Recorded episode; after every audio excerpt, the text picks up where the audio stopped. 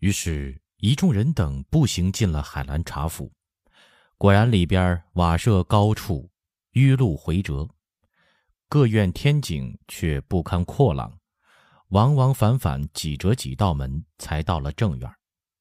丁娥儿请阿贵、唐儿、云姑娘坐了客厅，蒲丝丫头忙着送茶、送金质。唐儿上自心有余悸，见云姑娘脸上也是红白不定，因笑谓丁娥儿：“瞧你倒像是能撑得住似的，手不颤，脚不软，端茶递水。哼，我心里这会儿啊，还扑通扑通直跳呢。”丁娥儿抿口笑道：“我已经闹过一出子了，我们那口子在德州也这样，那回我是人质。”云妹子，我们投缘，缺了这一项就补上。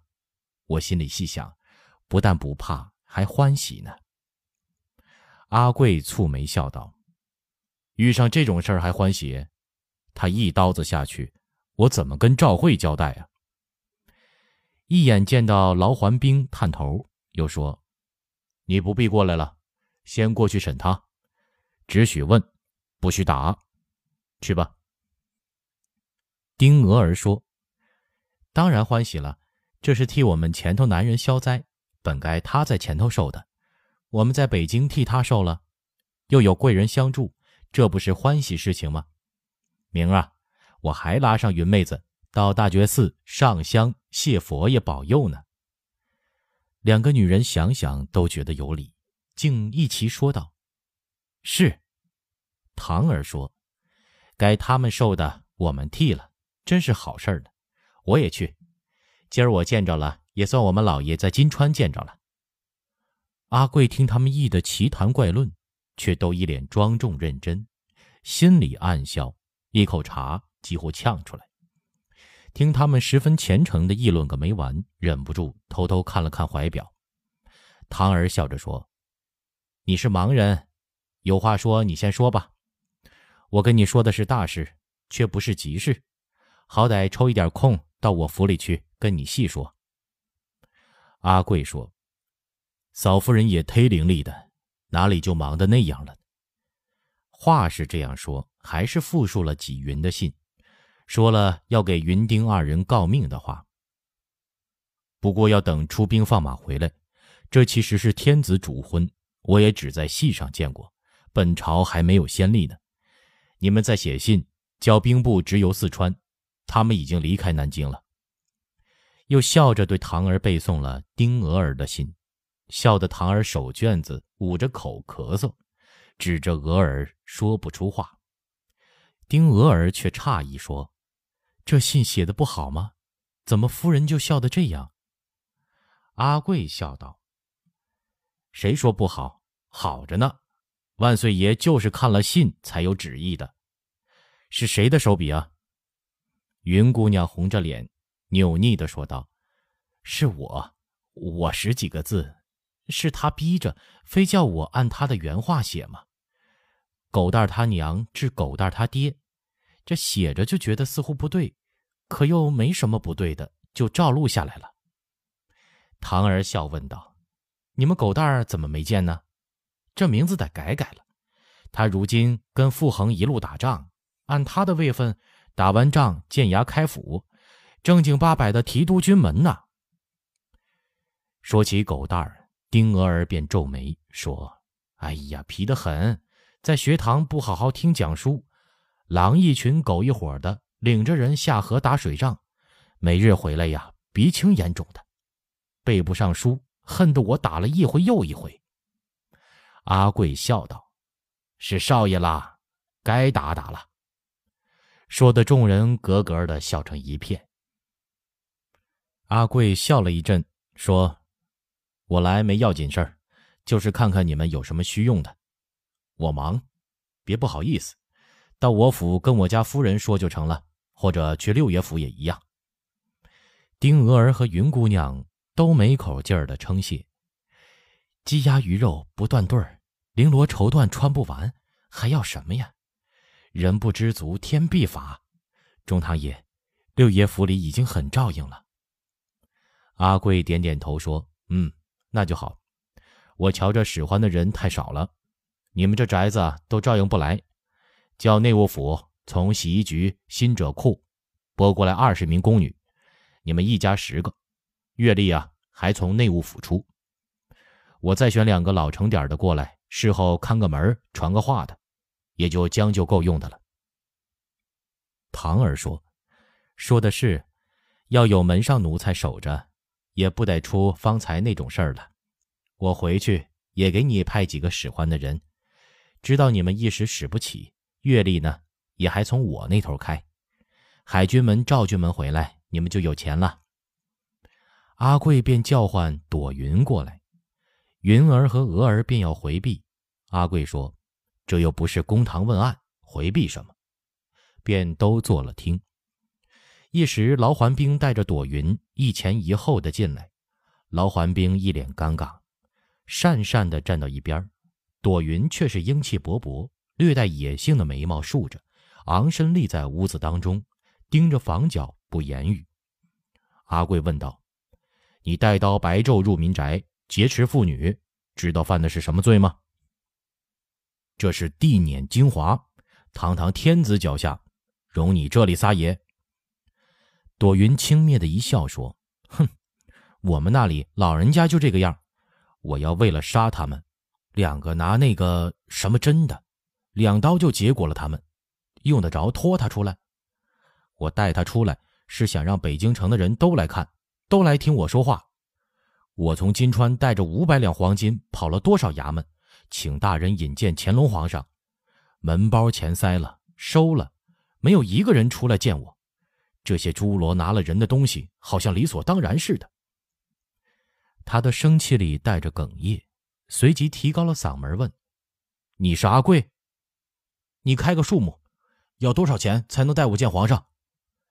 阿贵不禁心下骇然，沙罗奔的夫人在内地投了许多衙门，居然没有一个衙门报上来，忍着心头一窜一窜的怒火，说道。这件事回头，我叫督察院去查，你的金子一两不少的还你。且问你，见皇上做什么？当然是请皇上退兵。我们金川人的金川，为什么左一次右一次再三派兵打我们？阿贵说：“你错了，听我来说。普天之下莫非王土，率土之滨莫非王臣。”不论哪里，无论是何人，不听朝廷公令，擅自割据，朝廷都要用兵征剿。这是个上下尊卑、国家法统一律的大事。凭你这样胡冲乱闯，就能见皇上了？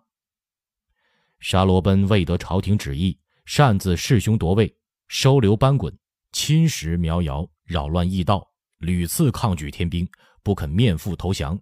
他犯的十恶不赦的大罪。凭你来见皇上，难道就罢兵不成？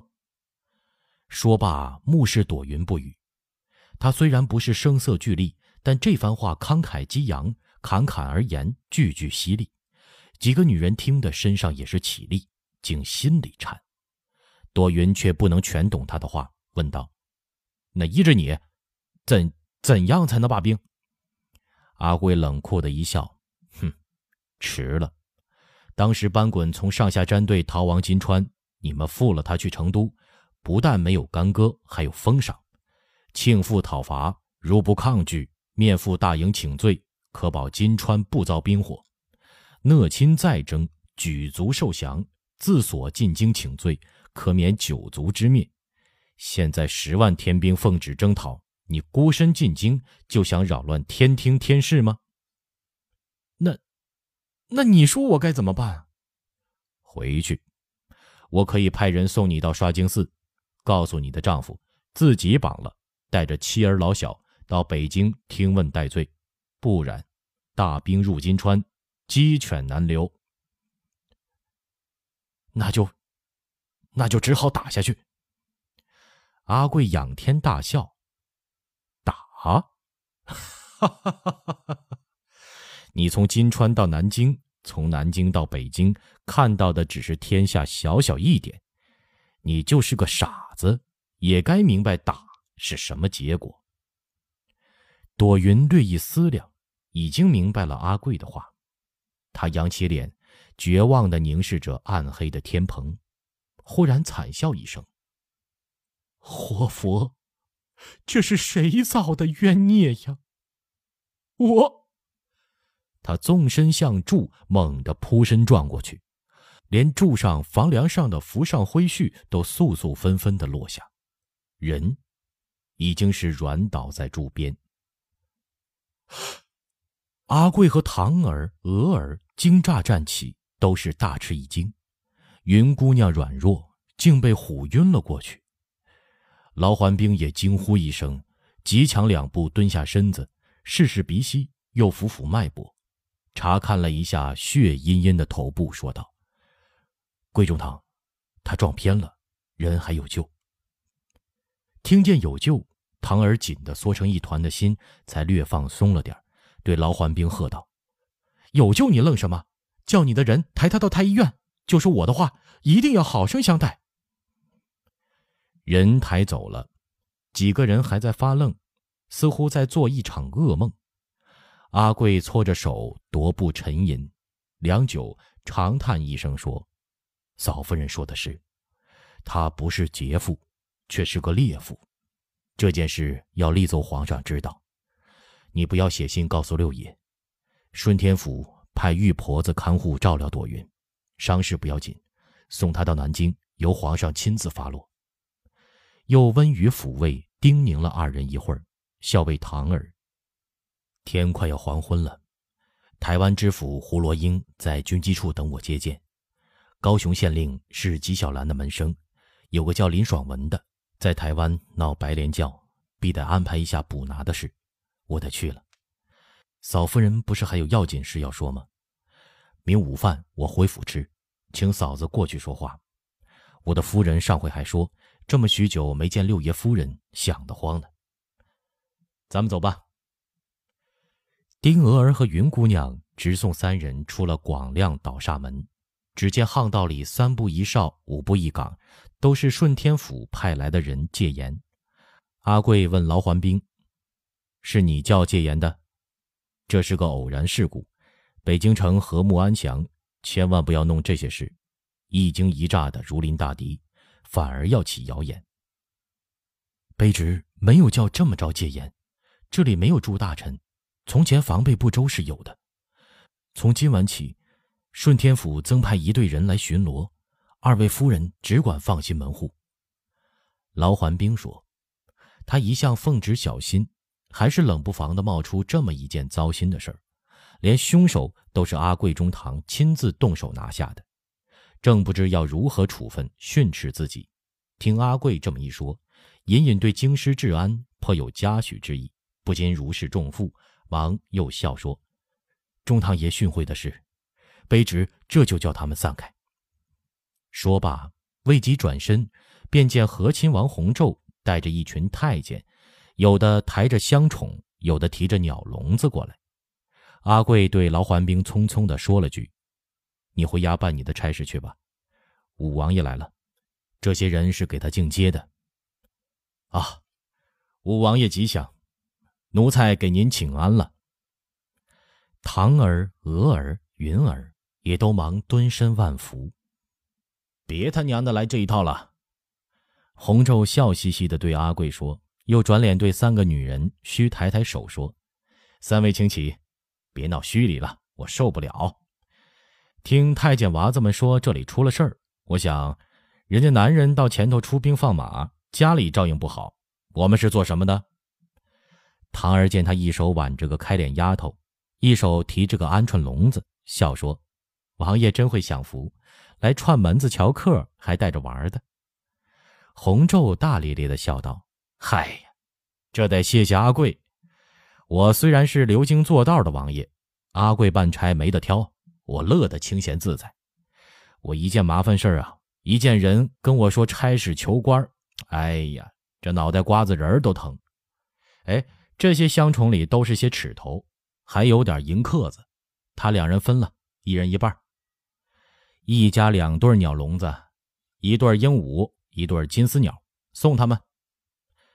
赵慧家的、海家的，就叫你主子这么站门口疯的说话，也不往屋里让让？哼，真是的。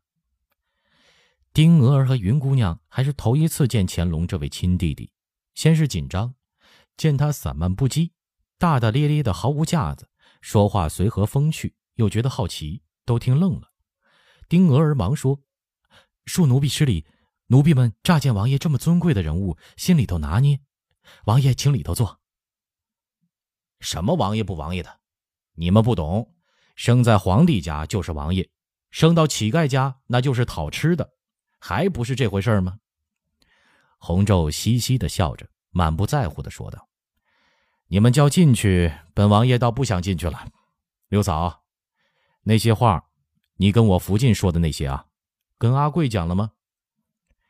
唐儿抿口微笑说：“本想遵王爷的命。”去跟阿贵弟妹说的，这里遇上了，想说又碰了这么件事儿，没来及呢。啊，那就我说吧。你认谁？别再提这事儿了。这些东西，鸟，搬送海夫人府里，你们滚回府里。洪州一头吩咐太监，一头竟从怀里取出一粒干肉喂手里的鹌鹑。乖乖吃。哎，别吃的太饱，又不能饿得太瘦，你他娘的真难伺候。阿贵，上我的大轿，咱们走路说话，送你西华门，我回王府去。众人见他这形容，要笑都不敢。上了洪州的八抬大轿，阿贵顿时觉得自己那顶四抬大轿比起来，真是寒碜。按清制，文武百官位分再高。在京师重地不能坐八抬大轿，出京巡视倒是允许，但那轿呀也比不上这轿宣敞适意。坐木轿杠同木相板，对面两座足可坐四个人，中间轿桌旁还可立一个小厮伺候茶水点心。原木色轿厢清漆桐油，不知刷了多少遍，势如琥珀，触之死玉。两边嵌着大玻璃轿窗。挂着明黄流苏金丝绒的窗帘，座上还垫铺着丝棉软套，像厚褥子似的，又软又松。洪昼笑道：“满新奇不是？哈哈哈哈！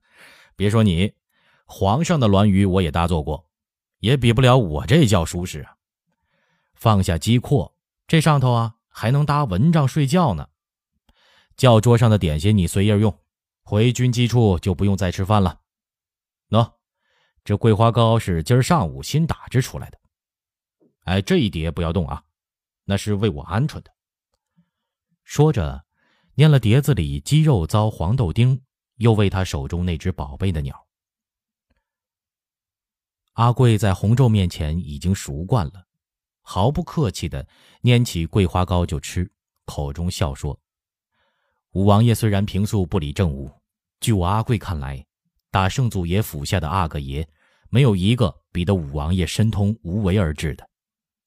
五王爷，您是通了性命之道啊！您不理的事儿，都是奴才们能料理的。您认真要料理的差事啊，没有一件不是事关军国根本的，也没有一件办砸了的。